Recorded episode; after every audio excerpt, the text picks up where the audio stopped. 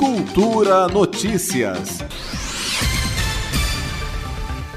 Começou nesta sexta-feira e segue até domingo o mutirão de vacinação contra a Covid-19 para pessoas com mais de 37 anos. De acordo com a Secretaria de Saúde, não é necessário fazer agendamento.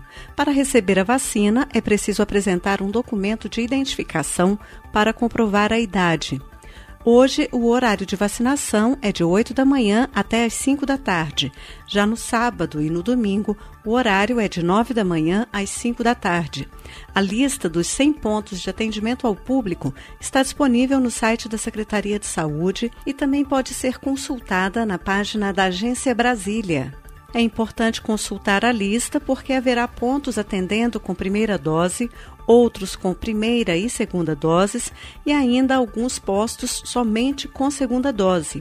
A maioria dos pontos é destinada à vacinação de primeira dose.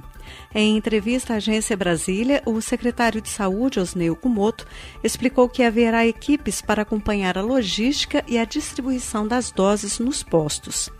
Nós teremos a Subsecretaria de Vigilância em Saúde com 23 carros fazendo a distribuição das vacinas e também fazendo a reposição caso haja necessidade de fazer reposição em alguns pontos de vacinação. Teremos 500 pessoas trabalhando exclusivamente com a vacinação dentro das bases de vacinação. Todas as vezes que nós tivermos as doses disponíveis, nós estaremos disponibilizando para o público.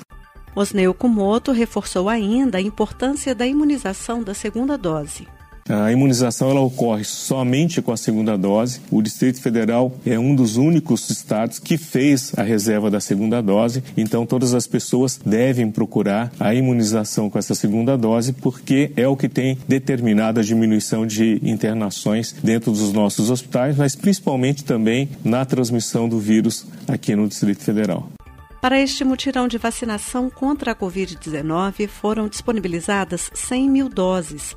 Para consultar a lista de pontos de atendimento, acesse os sites saude.df.gov.br e agenciabrasilia.df.gov.br. Flávia Camarano, para a Cultura FM. Cultura Notícias.